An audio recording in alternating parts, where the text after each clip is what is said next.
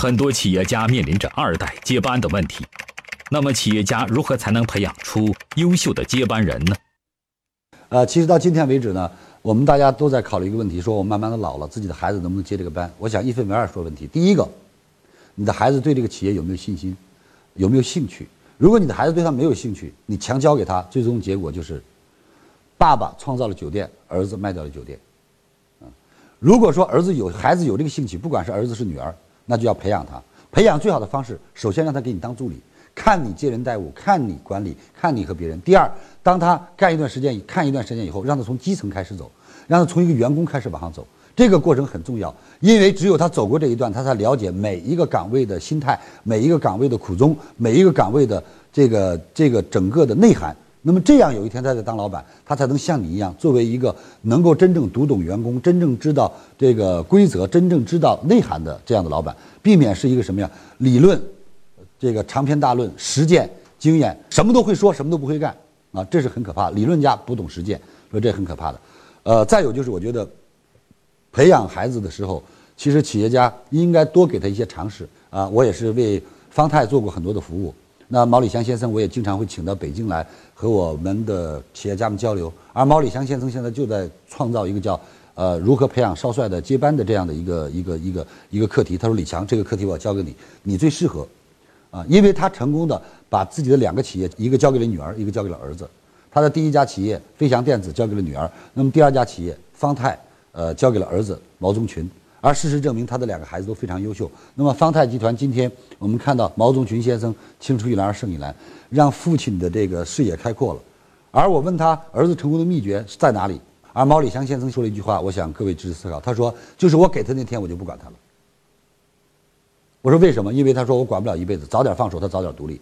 自从我给他那天，我就做了两个思想准备：一，他做好了，这是我的幸运；二，做不好，这是他自己的福报。所以，他给了儿子毛泽群先生空间。毛泽群先生用他现代知识分子、现代企业家、年轻人的那种思想，所以我们看到了从方太抽油烟机，到炒菜有方太，到今天。方太厨具专家到今天在中国卖的最好的品牌不是洋品牌，而是方太。所以这一个个的观念，一个个定位和到今天走断了走入了行业的这个厨房专家这样一个领域，无一不看出这是年轻人的朝气、年轻人的活力和年轻人对一件事情的新的理解。所以我想，在这个事实的背后，我们大家能看到，一个企业家要敢于去培养子女，更重要是敢于去放权，让他去尝试，啊，但是一定要因人而异。首先他有没有兴趣？然后他具备不具备这样的特质？我相信这都是我们企业家要去思考的。当然，孩子从小的培养是非常重要的，让孩子真正的了解你创业的艰难，让孩子真正了解你用心良苦，让孩子真正知道市场上打拼的艰难，让孩子通过了解来理解你，通过理解你来想想怎么样想来帮你。啊，一个企业家在子女面前一定要懂得示弱。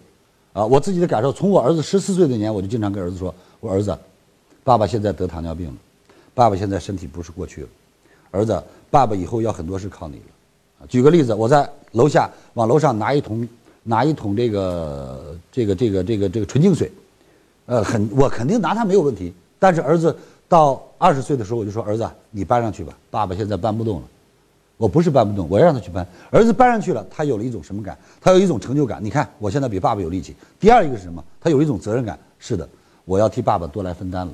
啊，其实，在这个过程当中，我说一个企业家，不管你在在整个的社会上多么强势，如果你想培养下一代，你在他面前要懂得去弱势，让他愿意来分担，让他发现分担的快乐，让他找到分担时候那种儿女长大的成就感。在这种情况下，我相信孩子成长速度会更快，这样你才可以真正可以更能够让孩子有一个未来的接班。谢谢。听完李强老师的分享，有收获，请分享到您的朋友圈，让更多的朋友受益。我是李强老师助理谢慧聪。如果您在个人成长、演讲口才、事业家庭等方面有困惑，可以添加微信幺七六二五六二三九九六，领取李强老师的视频课程。视频课程更加精彩，让您有更多的收获。添加时请备注“课程”二字。